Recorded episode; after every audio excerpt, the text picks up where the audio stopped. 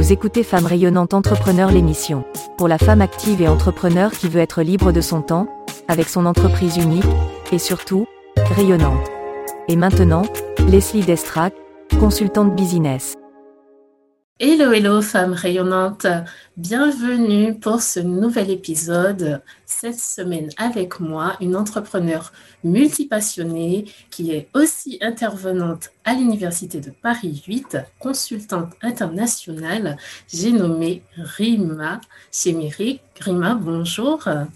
Bonjour Leslie. Bonjour tout le monde. Comment vas-tu? Et pour celles qui nous écoutent, ceux qui te découvrent, que peux-tu nous dire un peu de toi, de tes activités? Eh bien, écoute, euh, comment je vais aujourd'hui? Je vais plutôt bien parce que euh, c'est le début du printemps et moi j'adore le printemps. Peut-être parce que je suis née au mois d'avril, mais j'aime le printemps parce que pour moi ça, ça évoque un peu une période où le champ des possibles est ouvert. C'est comme ça que, que, moi je le ressens. Donc c'est une énergie extrêmement euh, positive qui m'inspire énormément. Alors, qu'est-ce que je peux dire euh, aux personnes qui nous écoutent? Donc, je suis Rima Chéméric, je suis euh, ce qu'on appelle aujourd'hui une slasheuse.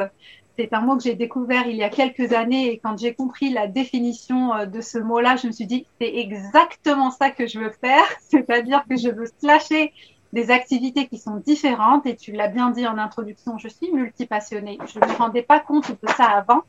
Et euh, donc, j'aime faire des choses qui sont différentes. Moi, dans une première vie, j'ai travaillé dans des ONG internationales. Je faisais du plaidoyer. C'est euh, le plaidoyer, c'est des activités, c'est des campagnes de mobilisation qui influencent les politiques publiques. Hein. Donc, j'étais dans, tout ce qui est communication, analyse, etc., avec des allers-retours aux, Nations Unies, à Genève, à New York, etc., sur des causes qui me tenaient beaucoup à cœur. Alors, la question de paix internationale, les droits des femmes, les droits de l'homme au sens large, etc.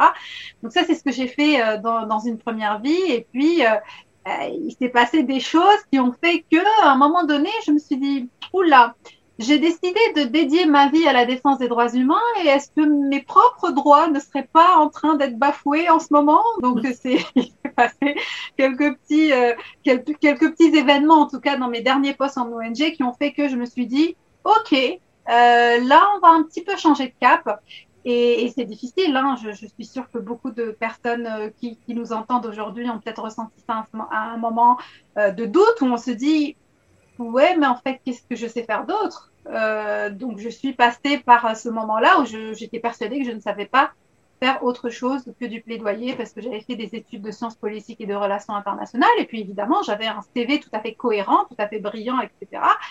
Mais il y avait une question du coup euh, de, la, cause, c'est aussi moi à un moment donné, si je commence à sentir des signaux corporels qui me font croire et comprendre que je suis pas au bon endroit, qu'il y a des choses qui sont à la limite de la gravité qui se passe. Donc, ça crée euh, une espèce de, de déclic. Et là, on n'a pas le choix. Donc, c'est un petit peu ce qui s'est passé euh, pour moi, en tout cas, qui a déclenché le, le changement au départ. Donc, c'est là que le, c'est là que, qu'est venu le déclic. C'est à ce moment-là. Mais entre ce déclic et, et tes activités euh, aujourd'hui, comment c'est, c'est venu en fait? D'où est venue l'idée euh, pour pouvoir démarrer autre chose. Parce que comme tu le dis tout à l'heure, euh, tu pensais avoir euh, ce, chemin tout tracé et un seul, un seul, une seule option d'activité possible. comment est venue l'idée d'autre chose? Eh bien, écoute, c'était compliqué. Comme je te disais au départ, je faisais face à ce qu'on appelle des croyances limitantes euh, que je t'expliquais, c'est-à-dire qu'en gros, je sais rien faire d'autre, ce qui est tout à fait faux. En, France, on a tendance à mettre les gens dans des cases. Hein. Il faut avoir fait telles études pour suivre tel chemin, autrement, sinon tu recommences tout de zéro. Complètement stupide et euh, vraiment qui, c'est une mentalité qui casse beaucoup de, de potentiel et, et beaucoup d'aspirations de beaucoup d'entre nous. Et puis évidemment, euh, j'ai commencé à me renseigner, à me rendre compte que les compétences étaient euh, transférables. Hein, donc c'est la même chose. Donc il faut savoir utiliser le mot. Exactement, c'est transférable. Et donc du coup, j'ai commencé à me rendre compte de ça. Je dis ok, donc déjà, il y a cette partie compétence qui était rassurée plus ou moins. Et puis je parle trois langues, etc. Donc ça peut être utile à l'international. Ok, cool mais qu'est-ce que je voudrais faire? Donc, qu'est-ce que je pourrais faire? Et du coup, euh, il y, a, un bouquin qui m'avait pas mal aidé, euh, que j'avais utilisé, euh, c'est Devenez ce que vous êtes, il me semble. Et donc, j'ai juste pris un carnet, moi j'adore le carnet, et j'ai juste commencé à noter tout ce qui me plaisait. Ce qui me plaisait et tout ce qui m'attirait, mais vraiment, il y avait de tout là-dedans. Hein. Donc, euh, tu avais de la mode, tu avais du coaching, tu avais euh, du journalisme. J'étais là, je me dis, mais on s'en fout, on va tout noter, on n'en sait rien. Donc, c'est un brainstorming de toutes les idées. C'est ça. De ce qui me fait envie hmm. et où potentiellement j'aurais deux, trois choses à, mettre sur la table en termes de compétences, etc. Mais vraiment, je ne me suis pas auto-censurée. Quoi. Je me suis dit, mais on pose tout là. Et à un moment donné, je me suis dit, OK, là, il y a quand même des, il y a des, choses qui se profilent, enfin, qui se dessinent plutôt, d'accord? Mais on commence par quoi? Donc c'était ça aussi, c'est qu'on ne peut pas tout faire non plus. quoi. Et il se trouve que euh, j'ai décidé de commencer par lancer euh, ma marque de t-shirts en coton bio à l'époque, des t-shirts à message engagé. Vous allez me dire, ça n'a rien à voir avec ce que tu faisais. Mais en fait, si, au final. Parce que quand je réfléchissais à des slogans, c'était comme réfléchir à des, slogans de campagne internationale qu'on faisait, euh, faisait à l'époque. Donc il y avait le même process de réflexion. Le support est différent mais c'est le même process en réalité. Donc j'utilisais, au lieu d'utiliser effectivement un communiqué de presse, là il se trouve que le, le message était dans le t-shirt. Donc euh, finalement, ça se rejoignait. Mais en réalité, le, milieu de la création, le, milieu de, la, création parisienne, etc., c'est quelque chose que je connaissais pas du tout. Je connaissais personne, je connaissais rien. Donc je travaillais euh, bon, 7 jours sur 7, etc. Et c'était un petit peu le premier truc que j'ai mis en place. C'était un processus d'apprentissage et qui m'a donné goût à l'entrepreneuriat. Donc, ça, avait sa place dans mon parcours. Même si par la suite, j'ai commencé à faire autre chose, c'était aussi un élément qui était important dans mon parcours d'entrepreneur. Et selon toi, quels quel a été les facteurs de réussite pour pouvoir euh, euh, dépasser ces, blocages hein, et, vraiment te lancer euh, et décider de faire autre chose? Moi, je pense qu'un des facteurs fondamentaux dont je parle régulièrement, c'est la question de sens, c'est le pourquoi c'est pourquoi tu te lances dans ce truc-là. On a toujours une raison. Et souvent, c'est pas la première chose qu'on va dire. Dire oui, parce que j'en ai marre de mon patron, parce qu'on me casse la tête, parce que j'en ai marre de, de travailler à une heure de chez moi, j'en ai marre de ce. C'est pas ça la vraie raison. Il faut creuser, creuser pour savoir vraiment ce qui t'anime, ce qui fait que c'est compliqué, mais t'y vas. Donc la question du pourquoi, elle est fondamentale. C'est ce que les Japonais appellent l'ikigai. En gros, c'est ce que les mhm. Américains appellent le big why. C'est un peu, on pourrait dire en français, la raison d'être. C'est ce que les spirituels pourraient euh, appeler la mission de vie. Peu importe. C'est qu'est-ce qui fait que tu vas, tu vas sur ce chemin-là et pas l'autre. Qu'est-ce qui t'anime? Qu'est-ce qui, qu'est-ce qui te donne envie de te lever le matin? Qu'est-ce qui te donne de l'énergie quand, bah, quand tu es euh, HS, quoi? Mm, mm, mm. Et c'est ça. En fait, c'est cette, raison-là. De, de, haut, il y a des moments de bas. Et si on n'a pas ce, ce why, cette mission, c'est difficile de durer, en fait. C'est difficile et, tu, tu, le sais sûrement, Leslie, tout comme moi, c'est que même quand tu l'as, c'est compliqué. C'est tellement difficile, c'est que même quand tu sais pourquoi et que tu lis ça, ton but ultime, tu sais pourquoi tu le fais et c'est compliqué. Alors imagine quand tu ne l'as pas au bout de trois jours, c'est terminé, quoi. Je veux dire, euh, au bout de trois mois, tu vois que le chiffre d'affaires n'arrive toujours pas, tu dis, OK, je suis en train de Enfin, voilà. C'est pour ça qu'il y a, il y, a, il y a un entrepreneur hyper connu, qui n'aime pas nécessairement qu'on le cite, mais qui dit, pourquoi l'entrepreneuriat dure deux ans en France? Bah oui, mais c'est parce que l'assurance le, chômage, ça dure deux ans. Donc évidemment, tout le monde se met, au chômage pendant deux ans si tu veux, et qu'une fois qu'il n'y a plus les allocations, bon, bah, c'est terminé. Après, on a fait plein de meet-up, on a rencontré plein de monde, on a des choses à raconter, mais on n'est pas nécessairement entrepreneur. Donc, c'est ça aussi, c'est de se dire, euh, ah, il faut, persévérer. Et, c'est souvent la, dernière clé euh, du trousseau qui, ouvre la porte, mais quand on ne le sait pas, et eh ben, c'est compliqué.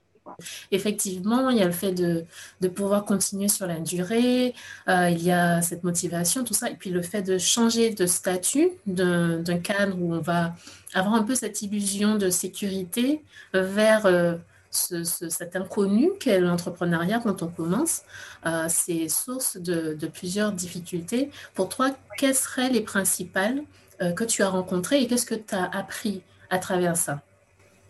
Je voudrais juste revenir sur un mot que tu as utilisé et que j'utilisais aussi beaucoup et qu'on continue à utiliser, c'est la question de la sécurité. Parce qu'effectivement, pour beaucoup d'entre nous, entreprendre, c'est le risque. Parce qu'effectivement, c'est incertain, on ne sait pas de quoi demain sera fait. Et puis évidemment, quand on travaille, on sait que le salaire tombera à tel jour et on sait combien on aura. L'entrepreneuriat, on ne sait pas si ça tombe et si ça tombe, on ne sait pas combien c'est. Donc évidemment, c'est compliqué. Mais cette question de, sécurité, je voudrais revenir dessus euh, au vu de ce qui s'est passé euh, ces, ces, derniers mois. Hein la question, euh, la pandémie mondiale et ce qui se passe, c'est que quelqu'un qui était salarié en CDI dans le milieu de la restauration ou dans l'événementiel ou dans la culture, qui se retrouve du jour au lendemain avec son boulot qui est menacé, est-ce que c'est véritablement c'est la sécurité? Donc moi, je n'y crois plus à cette question de sécurité. C'est encore une fois tout ce, ce, ce, bullshit qu'on se raconte pour pas se lancer ou ce bullshit qu'on se raconte pour abandonner. Donc moi, aujourd'hui, pour moi, un CDI, c'est pas la sécurité. Il se trouve, euh, voyez, je pour, dans le milieu ne serait-ce que du prêt-à-porter, le nombre de boutiques Camailleux que j'ai vu fermer les unes après les autres dans plusieurs arrondissements de Paris, je veux dire, on est salarié là-dedans depuis toujours, on est cadre supérieur ou j'en sais rien, et ben vous pouvez passer au machin. Vous pouvez être licencié du jour au lendemain, licencié économique. Donc, de quelle sécurité parle-t-on? Pour moi, la, la, sécurité la plus importante, c'est la sécurité de soi, de sa santé mentale. C'est ça la sécurité. C'est quand je fais des choses qui me font du bien. C'est quand je suis en accord avec qui je suis, aligné avec mon être profond. Ça, c'est la sécurité. Le reste, c'est de l'insécurité. Donc, je voulais juste revenir là-dessus parce que ça, ça me tient à cœur. Non seulement c'est ce que je pensais pendant longtemps, avec le, le, Covid, je me suis rendu compte qu'en réalité, c'était vraiment, euh, ça n'avait pas sa place dans notre discours. Et je sais que beaucoup d'entre nous sont encore là-dessus. Donc, je voulais juste euh, profiter en tout cas de, de, de, de ta question pour, pour rebondir là-dessus. Par rapport aux difficultés, je me suis rendu compte, euh, Leslie, en analysant déjà mon expérience avec Rimaric, la marque, etc., que j'étais extrêmement impatient. Et c'est finalement un défaut par rapport à ce qu'on disait dans ta question précédente, qui était quels sont les facteurs de réussite. Et un des facteurs pour moi, en plus du sens, c'est la persévérance. On en a parlé. C'est la dernière clé du trousseau qui ouvre le Et quand on est impatient, c'est très compliqué. Et je me suis rendu compte de ça en analysant un petit peu ce qui a fait que, bon, j'ai un peu mis en stand-by Rémaric, etc. Mais parce que j'étais impatient, parce qu'il fallait que ça arrive rapidement. Et je me dis, non, mais sérieux, euh, je veux dire, tu connais personne, tu, tu te lances de nulle part machin, et tu voudrais que ça tombe. Et ne serait-ce que, donc l'impatience et la difficulté à lire les résultats. Donc je voyais le chiffre d'affaires, je me dis, mais c'est ridicule. C'est ce que tu devrais faire en un mois. Je, je, il y a parfois le regard qui est hyper euh, critique un peu. Ouais, c'est bien la critique quand on est entrepreneur, mais il faut aussi savoir reconnaître euh, les accomplissements, quels qu'ils soient. Je veux dire, rentrer 2000 euros, c'est mieux que rentrer zéro. Même si 2000 euros, c'est pas, c'est ça en fait qu'il faut se dire. Et c'est pour ça qu'il faut trouver vraiment des leviers de motivation au quotidien pour se dire, parfois, il ne faut pas que ça soit toujours le chiffre d'affaires. Se dire, OK, je vais avoir combien de nouvelles inscrits, par exemple, de nouveaux inscrits, pardon, par exemple, si j'ai une database de mails. Ça peut être mhm. ça. Si j'en ai cinq de plus, bah, ça veut dire qu'il y a cinq personnes que mon discours a, a, a, percuté, que mon discours, en tout cas, a résonné en elles. Donc, elles se sont inscrites. Donc, ça peut être un chiffre. Donc, il faut faire attention avec les objectifs qu'on se met parce que parfois ils sont beaucoup trop élevés. Alors moi je suis pour l'ambition, hein. je n'aurais jamais rêvé petit, c'est faux. Il faut rêver grand et puis il faut voir grand, etc. Mais dans, dans l'évaluation de son travail, c'est bien d'avoir et un regard chiffrable, certes, mais qui ne sont pas toujours financiers. Ils peuvent être aussi euh, euh, différents pour nous permettre un petit peu bah, de nous booster et de dire que ça avance. Ça avance quand même. Justement là-dessus, je voulais rajouter que euh, il y, a cette notion de valeur dans la création d'entreprise et dans ce que crée une entreprise. Et effectivement, associer valeur avec uniquement l'aspect monétaire, c'est un peu réducteur au final. Bien sûr, c'est réducteur. Mhm. Bien sûr, c'est réducteur parce qu'il n'y a pas que ça. Tu sais, moi, des fois, j'ai des gens que je connais à peine qui, par exemple, lisent mon blog et m'envoient des messages, ou même la dernière fois, une personne qui m'a appelé, il m'a dit Salut Rima, comment vas-tu C'est une personne que j'ai vue trois fois dans ma vie. Hein. Et il me dit, euh, vraiment, j'étais tellement en phase avec ce que tu disais dans, tes derniers blogs que j'avais envie de t'appeler et de te le dire, etc. Et évidemment, c'est arrivé un moment où j'étais euh, down, down de chez down, dans le sens où je me dis, mais à quoi ça sert ce que tu fais? Pourquoi? Parce que je me base sur les commentaires qui viennent pas, sur euh, peut-être le nombre de mails qui sont pas nombreux. Et en fait, je me rends pas compte parce que la majorité silencieuse qui est impactée mais qui ne dit rien, eh ben, euh, on la voit pas. Et donc, quand j'ai cette personne qui m'appelle et me dit, mais tu peux pas savoir à quel point tu me fais du bien quand tu me dis ça, je me rends compte, mais quel... Je dis, écoute, merci. Et puis, elle m'a évidemment pas appelé par hasard ce jour-là. C'est que j'avais besoin d'entendre ça pour me remettre un peu sur les rails. Et, c'est ça. Et qui, qui, qui donne envie de continuer au final. Bah oui, si on a l'impression de parler seul et qu'on touche personne, euh, comment veux-tu te dire, OK, je continue? Et ça, ça m'arrive, ça m'arrive souvent. Hein. Une des difficultés que j'ai, moi, c'est le doute c'est compliqué d'être entrepreneur et d'être dans le doute tout le temps. Et que euh, je me dis, OK, est-ce que c'est la bonne stratégie? Est-ce que c'est vraiment la bonne niche? Est-ce que je vise le bon public? C'est tout le temps, tout le temps, tout le temps être dans le doute. Alors le doute, c'est bien parce que ça permet de se renouveler, ça permet de se poser des bonnes questions. Parce que si on est persuadé que sa stratégie est la meilleure, bon, bon courage, ça ne donnera rien. C'est clair. C'est ça, il y a aussi un avantage, c'est le fait de pouvoir remettre en question les choses, trouver les nouvelles idées, euh, revoir les perspectives et puis être dans une, une recherche d'amélioration aussi. Oui. Ne pas sur ses lauriers et toujours aller plus loin. Donc ça a ses avantages. Effectivement, après, c'est où est la limite entre euh, je me pousse à aller de l'avant parce que je mets les choses en perspective et euh, je questionne tout pour, euh, pour trouver en quelque sorte un alibi pour tout déconstruire. C'est la balance. je parle d'alibi, je parle souvent d'excuses, c'est la même chose. Et puis on est assez pro les entrepreneurs là-dessus. Moi, j'ai des exemples, si tu veux, où je voulais lancer des cours en ligne. Évidemment, comme j'aime pas m'exposer, toutes les excuses de matériel, je les ai trouvées. Ah, mais j'ai pas le bon micro. Et le micro était en rupture de stock. Et puis, il fallait que j'attende le micro. Après, c'était la webcam. Après, c'était la lumière. Après, c'était le background qui était gris, je voulais blanc. Et machin. À un moment donné, je me suis pris en flagrant délit juste de, de, de, de mensonge, quoi. Je me suis dit, mais en fait, tu veux juste pas filmer. Tu veux juste pas enregistrer ton truc. Et tu sais, au moment où j'ai compris ça, je me dit, tu sais quoi? C'est now, c'est maintenant, c'est tout de suite. Tu appuies ça sera pas comme tu veux, ça sera pas parfait comme tu veux, tu vas peut-être bafouiller, tu vas peut-être pas trouver les mots, tu vas peut-être pas aimer ta voix, mais on y va. Parce que ça y est, j'ai repéré. Quand on n'y va pas, souvent, il faut se poser la question, j'ai peur de quoi? Et soyez juste sincère avec vous. Mieux se connaître au final pour pouvoir dépasser ses propres peurs. C'est vraiment ça. Exactement. Et par rapport à tout ce que tu fais, puisque là, c'est vraiment euh, multipotentiel, multisecteur, euh, comment est-ce que tu concilies tout ça? Comment je concilie tout ça? Euh, Comme je te disais tout à l'heure, moi, le, plus important pour moi, c'est toujours cette question de bien-être et de santé mentale. Parce que je suis passée par des, voilà, des phases où c'était compliqué. Donc pour moi, c'est toujours de me poser la question là-dessus. Ça va? Comment ça se passe? Comment je me sens? Euh, Est-ce que j'ai toujours du plaisir à faire ça? C'est pour ça que j'aime le fait que ça soit libre, parce que j'ai envie de m'écouter aussi. Et puis quand on s'écoute, c'est là où on donne le meilleur de soi. Mais quand on s'oblige à faire quelque chose à un moment donné parce qu'on a dit qu'il fallait qu'on le fasse, ben on va pas donner le meilleur de soi parce que c'est n'est plus dans cette énergie là. Donc moi j'essaye vraiment de m'écouter. Alors c'est pas toujours simple en termes de, de, de, stratégie marketing de dire oui mais en fait je suis plus dans le mood de cette formation sur l'affirmation de soi parce qu'aujourd'hui je suis plus sur la relation au corps. Oui bon enfin si tu as dit à ta liste que tu allais produire un truc là-dessus, il faut quand même rester un peu cohérent avec aussi nos engagements envers les autres mais aussi envers soi j'arrive, j'arrive, j'arrive à le faire aussi parce que je, je, je, je respecte mon rythme. D'ailleurs, j'ai adoré sur ton site que tu mets, tu parles de rythme biologique sur les questions d'efficacité. Je dis, mais enfin, merci. Enfin, on parle de, de, des questions spécifiques. Enfin, je veux dire, certains sont du, matin, d'autres du soir. certains aiment travailler avec un fond musical, d'autres, il faut que ça soit un silence absolu. Mais ça, je n'arrête pas de le dire dans mes ateliers de coaching collectif, que ce soit à des étudiants ou à des particuliers, mais respectez votre rythme. D'ailleurs, il faut d'abord le connaître. Donc déjà, il faut savoir comment vous fonctionnez, quels sont ces moments, ces endroits qui sont propices à la créativité, à la concentration, à blablabla en fonction de vos objectifs. Et surtout, monter un système qui vous convienne à vous, arrêtez d'appliquer euh, euh, sur mesure des choses qu'on vous raconte dans, des, des vidéos YouTube ou dans des livres, même parfois, qui, sont euh, édités dans des grandes maisons d'édition. Et j'ai lu ce truc, c'est quoi ce truc-là? Dis oui, mais habillez-vous tous les jours comme si vous alliez au travail. Merci, moi je mets des pantalons simili cuir. Qu'est-ce que je vais aller mettre un pantalon simili cuir chez moi, toute serrée sur mon machin, faire du bruit dans les vidéoconférences tu, vois, des trucs comme ça. Donc, respectez votre rythme. Donc, moi, j'essaie de, de, de, le respecter aussi et de me dire, euh, moi, si je travaille à minuit, je travaille à minuit.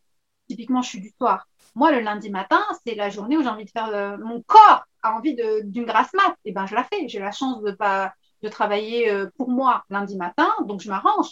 Et puis, si oui, lundi à 22h. L'organisation, c'est personnel, c'est une affaire personnelle. Et du coup, ben, pour une personne, une méthode, une façon de faire, ne va pas forcément convenir à quelqu'un d'autre, sachant qu'on n'a pas forcément les mêmes rythmes et les mêmes euh, euh les, les, moments de productivité, les moments où on a vraiment envie de faire les choses. Donc ouais, ça c'est vraiment quelque chose à prendre en compte quand on va appliquer une méthode. Après, je dirais que j'aime bien quand même les méthodes d'organisation, mais faut les choisir en fait. En fonction faut les choisir. Oui. En fonction de comment on fonctionne tu veux, moi, je parle souvent dans, dans mes ateliers euh, efficacité absolue à Paris 8 de la méthode Pomodoro. que tu dois sûrement connaître, le minuteur qui permet effectivement de faire des micro-tâches qui sont comme ça rythmées par, par des pauses, etc. Moi, ça ne me convient pas du tout Pomodoro. Je sais que ça convient à beaucoup de monde, donc je vais citer ça dans ma palette d'outils parce que ça peut aider les gens.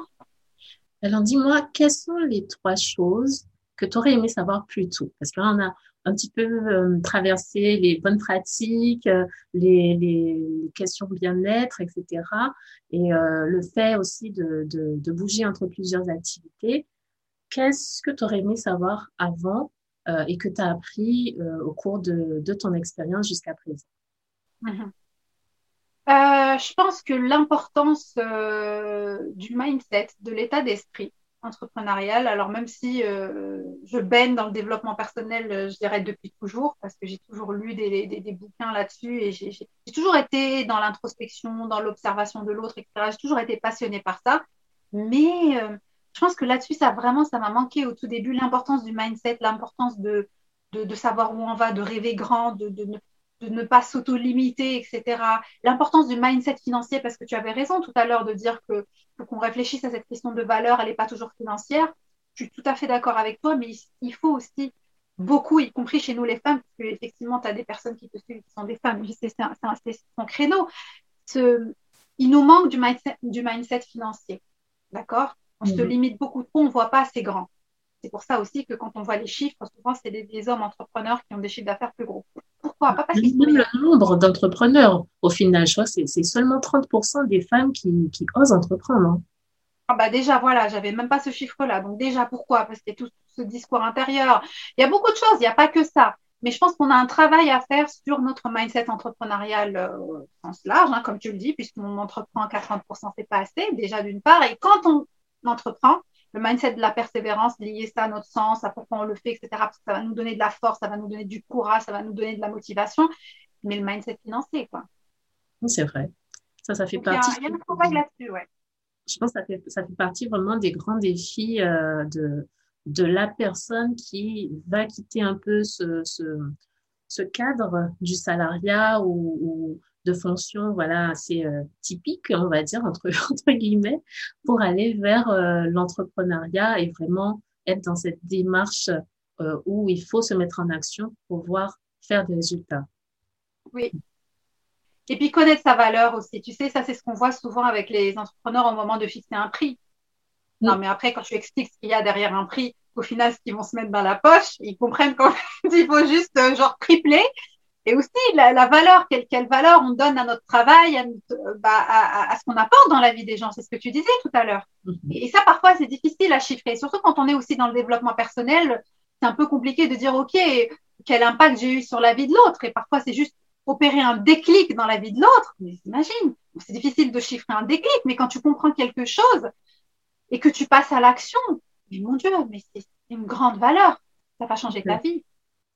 Ça va changer ta vie je, voulais revenir un petit peu sur la marque que tu as créée. Donc, tu m'as dit en début euh, d'interview que finalement, tu l'as mis sur pause actuellement. Euh, est-ce que tu peux nous en dire plus sur euh, comment tu partages ton temps dans les différentes activités plus précisément et, et la marque au final, qu'est-ce qu'elle devient? Alors en ce moment, c'est je, je, suis vraiment en mode slashing. C'est-à-dire que euh, j'ai raconté une, expérience un peu des ONG qui était pas très positive, mais ça c'était vraiment à la fin parce que j'ai rencontré des gens absolument formidables dans ce milieu. C'est vraiment le milieu qui m'a formé le plus. J'ai eu la chance d'être dans des, des, négociations internationales absolument passionnantes. J'ai fait un discours aux Nations Unies, aux Nations Unies à New York. J'avais 27 ans. Enfin, j'ai eu des portes qui se sont ouvertes qui étaient absolument extraordinaires.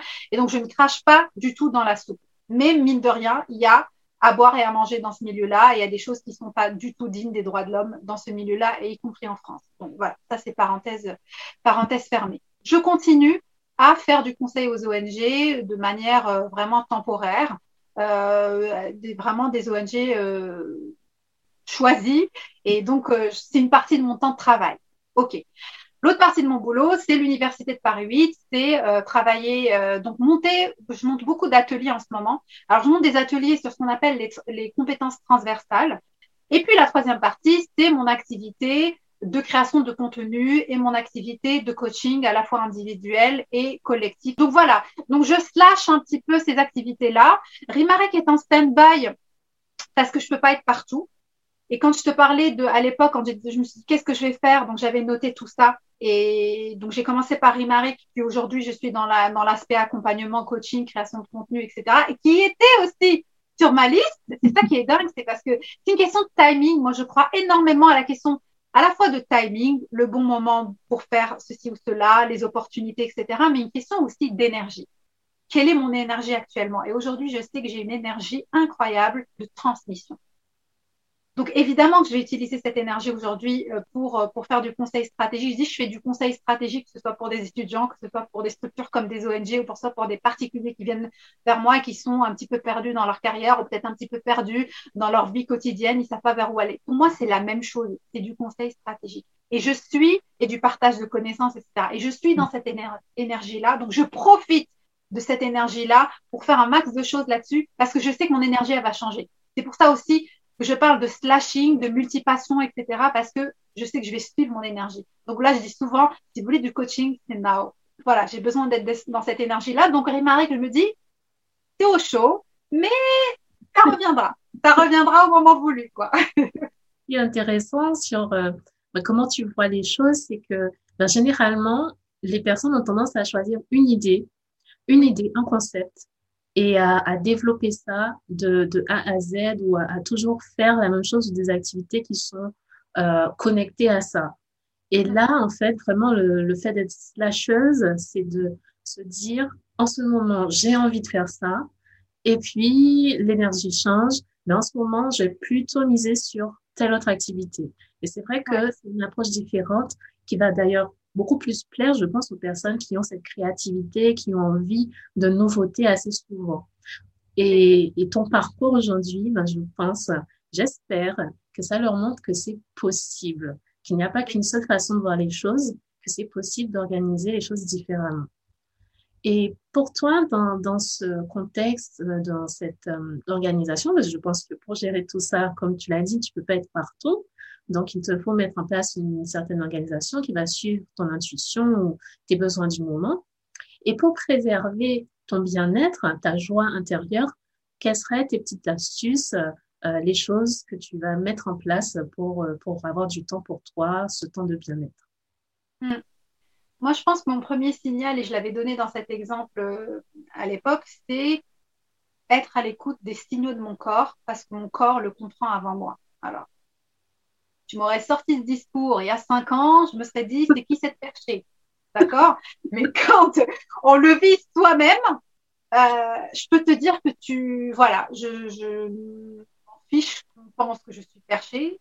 Je m'en parce que euh, je suis restée dans une, dans une ONG de renom où j'avais un poste qui claquait, où j'avais, je te jure, Leslie, au moins cinq journalistes par jour qui m'appelaient pour que je fasse des plateaux, pas parce que j'étais Rima Chemeric, juste parce que j'avais le, le, titre qu'il fallait et que j'étais à la tête d'une région qui avait beaucoup de violations. Donc, il y avait beaucoup de choses à dire. J'avais France 24, j'avais Al Jazeera, j'avais tout ce que tu voulais. Donc, si j'avais écouté mon ego à l'époque, mon ego, le, le, côté glam, le côté plateau de télé, le côté je vais me faire un nom, le côté machin, etc., bah, j'aurais complètement étouffé les signaux de mon corps. mon corps le premier jour dans cette ONG-là, je suis sortie de cette ONG-là en plein 9e arrondissement. Je n'ai pas trouvé le métro Saint-Jean, j'ai commencé à pleurer. Est-ce que c'est normal? Je veux dire, c'est complètement stupide, ce, n'est pas possible. J'ai pleuré parce que mon corps a compris que ça n'allait pas être possible. Mm, mm, mm. Ok, bon, bah, le premier jour, évidemment, je me suis juste dit, je suis un peu fatiguée parce que j'ai enchaîné deux boulots. Alors, j'étais à l'étranger, je travaillais avant juste à l'étranger. J'ai enchaîné avec ce boulot. Enfin, c'était une période intense. Donc, je me dis, bon, t'es fatiguée et puis t'as accumulé beaucoup d'informations aujourd'hui, c'est normal. Non, mon corps, il a continué. Pourquoi? Parce que le dimanche à 16 heures, t'as des petites palpitations. Pourquoi? Parce que le lundi, il faut retourner au boulot. Ah ouais, là, non, ça commence à bien faire. Ok. En plus, après, tu as un manque de respect dans la façon dont on te parle. Et on sait que ça, c'est déjà et là, tu dis, c'est pas possible. Voilà. Donc, à partir de cette expérience-là, et, et puis j'ai eu effectivement le courage de démissionner, alors que, effectivement, qui dit démission dit pas d'allocation. J'avais la chance d'avoir eu un boulot auparavant qui, qui était, qui payait bien, donc du coup, j'ai pu mettre des choses, enfin, un peu d'argent de côté. Mais avec du recul, avec cette expérience-là, je dis aujourd'hui, au moindre signal de ton corps, c'est le corps qu'on écoute. Euh, en fait, les indicateurs qui se manifestent que parfois on a tendance à ignorer en se disant que c'est comme ça et que, que c'est mieux pour moi ou que euh, il y a tel ou, X bénéfice et qu'on a tendance à ignorer ces signaux alors que euh, c'est ultra important et, tôt ou tard, même en essayant de les ignorer, même en essayant de les étouffer, au bout d'un moment, euh, le, corps va se manifester. À un moment donné, il va nous faire payer le truc. Mm. C'est-à-dire qu'en gros, il te dit, je t'ai déjà dit un petit peu, je t'ai donné des signaux, je t'ai dit, il faut pas aller là, il faut pas continuer, il faut... et tu continues à un mm. moment donné, il va il va t'envoyer dans la figure euh, une maladie, voilà, un peu, un peu compliquée à gérer. Et c'est pour ça qu'aujourd'hui, c'est un signal qui est fort pour moi et c'est le plus important. Mm. Mais je pense que c'est, c'est vrai dans un sens où, effectivement, donc, le corps va, va apporter ses signes qu'on va ou pas écouter, mais tôt ou tard, ça reviendra. Et puis, euh, le fait de, de, dépasser ces, ces, peurs, au final. Parce que ces peurs-là, elles sont pas forcément concrètes c'est pas forcément vrai, fondé, on n'est pas sûr. Donc, euh, le fait de se laisser aller aux peurs qui vont pousser à se mettre soi-même dans des situations qui ne nous conviennent pas, euh, c'est effectivement un, un, un, danger, je dirais, quelque chose euh, auquel il faut porter attention, il faut vraiment faire attention à ça. La plus grande insécurité, excuse-moi, juste pas que j'oublie, c'est effectivement de ne pas s'écouter. Ça, la plus grande insécurité. La sécurité aujourd'hui, c'est pas le CDI. Je suis désolée, avec un, un salaire de, cadre supérieur à la défense, quoi, ça saurait. Ils se reconvertissent tous en coach de bien-être et euh, voilà. je veux dire, à un moment donné, euh, on pète un plomb. À un moment donné, on pète un plomb. Alors, ça convient à certaines personnes, mais euh, il faut voir ce qui nous convient à nous et arrêter, et ça je le dis souvent aux étudiants, d'essayer de faire la carrière pour papa, d'essayer de faire la carrière pour maman, d'essayer de faire la carrière pour la société. Avec l'exemple que j'ai cité avec l'ONG en question tout à l'heure, le évidemment. Je serais restée, c'est le choix de l'ego. Oui, j'ai le titre qui claque. Oui, je fais les plateaux de télé. Oui, et alors? Et toi, à l'intérieur de toi, t'es comment? Donc, c'est toujours faire attention à ça. Est-ce que je le fais pour moi? Est-ce que je, le fais pour l'autre? Et parfois, c'est très compliqué. On ne se rend pas compte qu'au final, on est quand même en train d'essayer de, bah, de, de, de, de, faire, de réaliser les rêves des autres. Mm. Parce que maman n'a pas réussi à faire ceci, parce que papa n'a pas réussi à faire ceci, parce que dans ma famille, il n'y a pas eu de cela, bah, je vais essayer de le faire. Non, non. En tout cas, c'est les premiers signes, les premières étapes en avant, en amont du moins, euh, du, du burn-out. Avant d'arriver à cette étape euh, du burn-out, c'est qu'il y a, il y a eu quand même des indices à voir. C'est vrai. Il y a eu des indices avant. Et tu peux pas savoir, moi je le vois dans les personnes que j'accompagne, à quel point on résiste, à quel point on se trouve des excuses, à quel point on essaye de se convaincre qu'on peut pas y aller, qu'on peut pas aller ailleurs, que puis c'est aussi beaucoup une question d'estime de soi, de quelle valeur on pense avoir. Et tu as raison, quand tu disais tout à l'heure, on a des peurs, et ça se trouve, elles sont pas fondées, mais dans la des cas, elles sont pas fondées, en fait. C'est juste des scénarios catastrophistes qu'on monte de toutes pièces, qui sont irréels, qui n'existent pas. Et on est convaincu de ça. Et bien, du coup, on monte notre vie sur, sur quelque chose qui n'existe pas. Mais nous, on est convaincus. Comme tu dis, tôt ou tard, ça va péter. Bon, tu l'as dit plus élégamment que moi, mais, mais moi, il faut que je sois authentique et voilà, je parle comme moi. Mais, mais c'est ça, en fait, tôt ou tard. Et en fait, je, c'est, un des plus gros gâchis, c'est le potentiel inexprimé. C'est bien pour ça que je pense le nombre de reconversions aussi, changement professionnel, ça, ça, ça remonte et puis euh, on a quand même la chance d'avoir certaines facilités, certaines opportunités qui permettent de réaliser ces changements-là. Et moi, là-dessus, je suis, euh, je suis assez contente de ce qu'a pu en tout cas apporter euh, le Covid. Il n'a pas eu que des inconvénients. je parle au passé, mais enfin, il est toujours là. Je dis pas la Covid parce que je ne supporte pas. Donc, le Covid, je continue à le dire. L'Académie française plutôt là-dessus. Moi, je ne peux pas dire la Covid. Donc, euh, je peux dire la pandémie. Mais en tout cas, un des avantages, c'est qu'on est, on commence à être un peu plus ouvert sur les reconversions. Je te parlais en début de podcast sur cette question de, on aime bien en tout cas fermer les gens dans des cas, si tu n'as pas fait telle école, telles études, tu peux pas faire ceci et cela. Et heureusement qu'on commence à s'ouvrir là-dessus, heureusement qu'il y a des gens qui changent de cap, mais euh, à 360, mais heureusement, parce que dans les pays anglo-saxons, c'est quelque chose qui quand même euh, bah, répandu depuis de nombreuses années. On va pas dire quelle, quelle euh, université t'as fait, mais qu'est-ce que tu sais faire. Et ici, non, quelle école, quel machin, quel... Et puis même dans le milieu du coaching, tu, tu continues à entendre, oui, mais moi, en fait, je suis certifiée. Donc, il faut vraiment avoir la certification. Comme ça, on rentre bien encore dans la case parce qu'autrement, on ne sait rien faire. Tu vois, cette mentalité, je suis très heureuse qu'elle change parce que ça va encourager beaucoup, beaucoup de gens à juste suivre leurs aspirations les plus profondes. Et ça, c'est cool. Ça, c'est cool que beaucoup de gens, pendant le premier confinement notamment, qui était le vrai confinement, se sont dit, mais qu'est-ce que je fous dans cette boîte? Mais qu'est-ce que je fous là En fait, je sais pas. Ça fait 20 ans que je suis là. Pourquoi je suis là? Et, et, c'est cool parce que, bon, certes, c'est des transformations majeures, c'est beaucoup de peur qui remontent, etc. Mais heureusement, heureusement, enfin, ces personnes vont pouvoir se réaliser. Et puis, heureusement aussi, ce que je, je suis contente de voir, c'est les reconversions qui se font à 50 ans, à 60 ans. Je trouve ça génial. Vraiment, j'ai eu un étudiant à Paris 8 qui, qui a assisté à mes ateliers, qui a fait ses études de psychologie, il a 62 ans. Je trouve ça extraordinaire. 62 ans. Pour être bien dans sa vie, dans sa peau, jamais trop tard pour être en alignement avec ses valeurs, pour faire ce qui compte vraiment pour soi au final parce que le temps est précieux. Donc même eux qui resteraient, on ne sait pas d'ailleurs qu'est-ce qui reste. Donc autant le mettre à profit et l'utiliser pour ce qui compte vraiment pour soi. Ça, c'est quelque chose que j'adore répéter aux femmes rayonnantes. et c'est tellement vrai. Et du coup, il y a une lecture en particulier, un, auteur, un livre que tu aimerais euh, mettre en avant aujourd'hui? Euh, alors j'ai fini, euh, j'ai fini hier un livre. Euh, alors moi déjà je suis une lectrice en général, je, je, lis plusieurs choses en même temps. Mais ça, si tu vois, c'est toujours dans le côté slashing, multipassionnément. oui. je suis hyper alignée. c'est que même là-dessus, ça saute du coq à l'âne en fonction de l'énergie. Donc sur ma Kindle, donc ma liseuse électronique, j'ai lu, j'ai fini hier un livre, un tout petit livre qui s'appelle Show Your Work.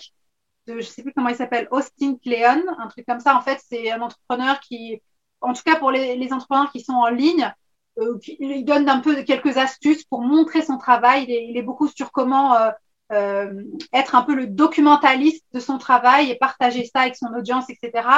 Donc il se lit hyper vite. Euh, j'ai pas appris grand chose, mais c'est intéressant d'avoir ce point de vue-là et surtout, je pense un, des, un, de, un de ces messages, c'est se dire n'attendez pas d'être expert pour partager votre savoir, même l'amateur. Ça, je trouve ça hyper cool qu'on a souvent ce, syndrome de l'imposteur, apparemment beaucoup chez les femmes aussi, se dire oui, mais quelle légitimité j'ai pour partager ça, mais c'est pas grave, tu as lu un truc qui est intéressant, une citation qui t'a inspiré, bah partage-la. Tu peux être que le messager, et puis le messager, c'est déjà beaucoup, parce que la personne n'a peut-être pas connaissance de cet auteur-là, mais te connaît toi, donc toi, tu, tu vas être le canal qui va diffuser cette information-là. Donc, se décomplexer par rapport à l'expertise et oser partager ce, ce conseil. Donc, là-dessus, c'était cool. J'aime beaucoup ce que tu dis parce qu'effectivement, je le remarque euh, avec euh, les personnes avec qui j'ai des échanges et, euh, et les, les, femmes de la communauté, les femmes rayonnantes, euh, bah, c'est qu'il y a ce blocage de se dire euh, je publie pas ou, ou je me montre pas ou j'y vais pas parce que c'est pas encore ça, parce que il manque tout ça, parce que etc. Et c'est vrai, c'est vrai au final, on a quand même le droit de s'exprimer, de partager ses idées, euh, quand bien même on n'est pas l'experte le, euh, numéro un mondial sur le sujet. Je suis complètement d'accord avec toi et, j'ai un souvenir qui remonte. Une des leçons de, de Rimarek, donc le début de mon entrepreneuriat, c'est que c'était un remède à mon perfectionnisme. Et c'est ce que tu dis qui, qui, me rappelle ça, c'est qu'il fallait que ça soit toujours bien carré, machin, etc. Vraiment mon côté carré pour le coup qui, qui n'est pas vraiment le côté intuitif. Et ça m'a appris à juste y aller, même si c'est pas au top. C'est n'attends pas que ça soit parfait. Et d'ailleurs, moi, je dis souvent, lance-toi avant d'être prête. Je pense que c'est le meilleur remède au syndrome de l'imposteur, c'est l'action. Et, et, de constater ensuite que, bah, au final, c'est pas si mal que ça. et on fera mieux et on fera de mieux en mieux après. Mais l'important, c'est de commencer, de se lancer. Et arrêter de se trouver des excuses. Tout à fait. Alors, pour euh, celles qui nous suivent aujourd'hui, est-ce que tu aurais un message particulier que tu voudrais passer, euh, quelque chose à, à, à, partager de particulier aujourd'hui? Oui, oui, ça rejoint ce qu'on est en train de dire, donc c'est une belle transition. Euh, J'aimerais paraphraser l'auteur Robin Sharma qui dit euh, Rêvez grand, commencez petit, agissez maintenant rêvez grand, mais ne mettez pas de limites, mais, mais voyez grand, ayez des ambitions. On s'en fout si on les atteint ou pas. Mais parce que c'est une énergie qui drive énormément. de se lier à ce truc-là, c'est quelque chose d'énorme. Donc moi, j'ai fait effectivement une petite formation en ligne qui se vend pas très cher sur le Vision Board, le tableau de visualisation, qui vous permet de voir, enfin déjà de les identifier, de les voir tous les jours. Mon tableau de visualisation, il est là-haut, il est partout, c'est le fond d'écran de mon, de mon ordi. Je ne veux pas perdre de vue mes rêves. Vraiment, je suis foutue. Donc, voilà, rêvez grand et puis faites vos tableaux de visualisation, faites ce que vous voulez ou alors écrivez si vous êtes plutôt euh, juste euh, les mots, c'est important pour vous, etc. Mais il faut, il faut savoir où vous voulez aller et ne pas vous limiter dans vos ambitions. Donc ça, c'est important pour moi. Commencez petit. Ça rejoint ce qu'on était en train de dire, syndrome de l'imposteur, légitimité, perfectionnisme, machin. On s'en fout. Mhm. Arrêtez de trouver des excuses. Commencez par un micro-truc. Je sais pas, moi, vous voulez, votre rêve, c'est d'écrire un bouquin? Bah, je sais pas, écrivez déjà un mail, puis écrivez un blog, puis commencez votre e-book. On s'en fout, on est, tout le monde peut s'auto-éditer aujourd'hui. Mais commencez par un micro-truc et arrêtez de vous trouver des excuses. Donc ça, c'est important pour moi. Et agissez maintenant, lui, il dit. Moi, je dis souvent aux personnes, tu commences aujourd'hui. Tu sais, le fameux exemple du régime qu'on commence tous le lundi. D'ailleurs, le lundi, pire jour pour commencer quoi que ce soit. Pourquoi on commence lundi? On commence tout aujourd'hui. Moi, je dis, tu commences aujourd'hui, peu importe quel est ton objectif, il y a toujours le moyen de commencer petit. Mm. Et aujourd'hui. Et ça, vous me donnez n'importe quel exemple, je vous donne comment commencer petit et aujourd'hui. Oui, c'est vrai. Les petites actions, on a tendance à les, sous-estimer ou les minimiser, mais mises ensemble, bout à bout, et avec l'expérience que ça donne sur le long terme, on se rend pas compte mais de, de la possibilité du progrès, des choses qu'on aura construit avec simplement le fait de commencer par une petite étape pour qu'après, petit à petit, ça fasse euh, vraiment cet effet cumulé. L'effet cumulé, exactement. Là, on est en télépathie, c'est le mot que j'allais dire, et le fameux livre qui, a fait sensation, l'effet cumulé. Je suis complètement d'accord avec, euh, avec, ce que prône Darren, je ne sais pas comment il s'appelle l'auteur, mais l'effet cumulé, c'est super important. Tout à fait. Alors, est-ce qu'on peut savoir où te contacter euh, pour ceux qui veulent découvrir plus de ton travail, de toi, de ce que tu partages? Où est-ce qu'on peut te trouver? Alors, on peut me trouver sur mon site internet euh, www.rimachemeric.com. Euh, je vous invite vraiment à vous inscrire à ma liste de diffusion parce que c'est à ma liste privée, c'est là où, là je partage parce que j'aime aussi pas mal l'écrit. Et euh, je suis tombée amoureuse d'un autre canal récemment. Ça, c'est mon chat qui a. Le chat a encore frappé. frappé fort, je dois dire, parce que d'habitude, ben voilà, bon, il a fait tomber des choses, je suis désolée. voilà, c'est les aléas euh, du télétravail avec un, petit animal de, un petit animal de compagnie. Et donc, je disais que j'étais tombée amoureuse de Telegram, même si je connaissais. J'ai trouvé que c'était des formats complémentaires, le blog, qui est un peu qui, voilà, qui est grand public, euh, voilà, pour rentrer sur des thématiques de, enfin, sur la thématique du développement personnel. Le mail, où je vais rentrer un peu plus, je vais peut-être me livrer un peu plus avec des exemples très personnels. Et Telegram, un petit truc où je mets des, notes vocales, où vraiment c'est des coulisses, mais avec aussi de la valeur, hein, avec vraiment aussi des conseils, mais le côté un peu plus underground. Quoi. Un peu plus fun, oui. Ouais, plus fun, quoi.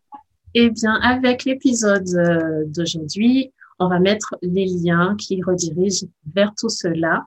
Et je te remercie encore, euh, Rima, pour avoir accepté l'invitation. C'était vraiment un plaisir pour moi de t'avoir aujourd'hui plaisir partagé. Merci beaucoup pour ce que tu fais et merci aussi bah, voilà, de, mettre en lien plusieurs entrepreneurs et, et, de les aider à se booster vers le haut parce que je pense qu'on en a besoin. Merci beaucoup.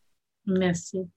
Et à nos auditrices, auditeurs, je vous dis à la semaine prochaine pour un nouvel épisode. Et cet épisode t'a plu? Eh bien, laisse un commentaire, une revue et partage autour de toi afin que d'autres femmes rayonnantes puissent découvrir l'émission. Et rejoins gratuitement sur inscription l'espace membre des femmes rayonnantes entrepreneurs. Parce que ton temps est précieux et il est temps de rayonner plus fort.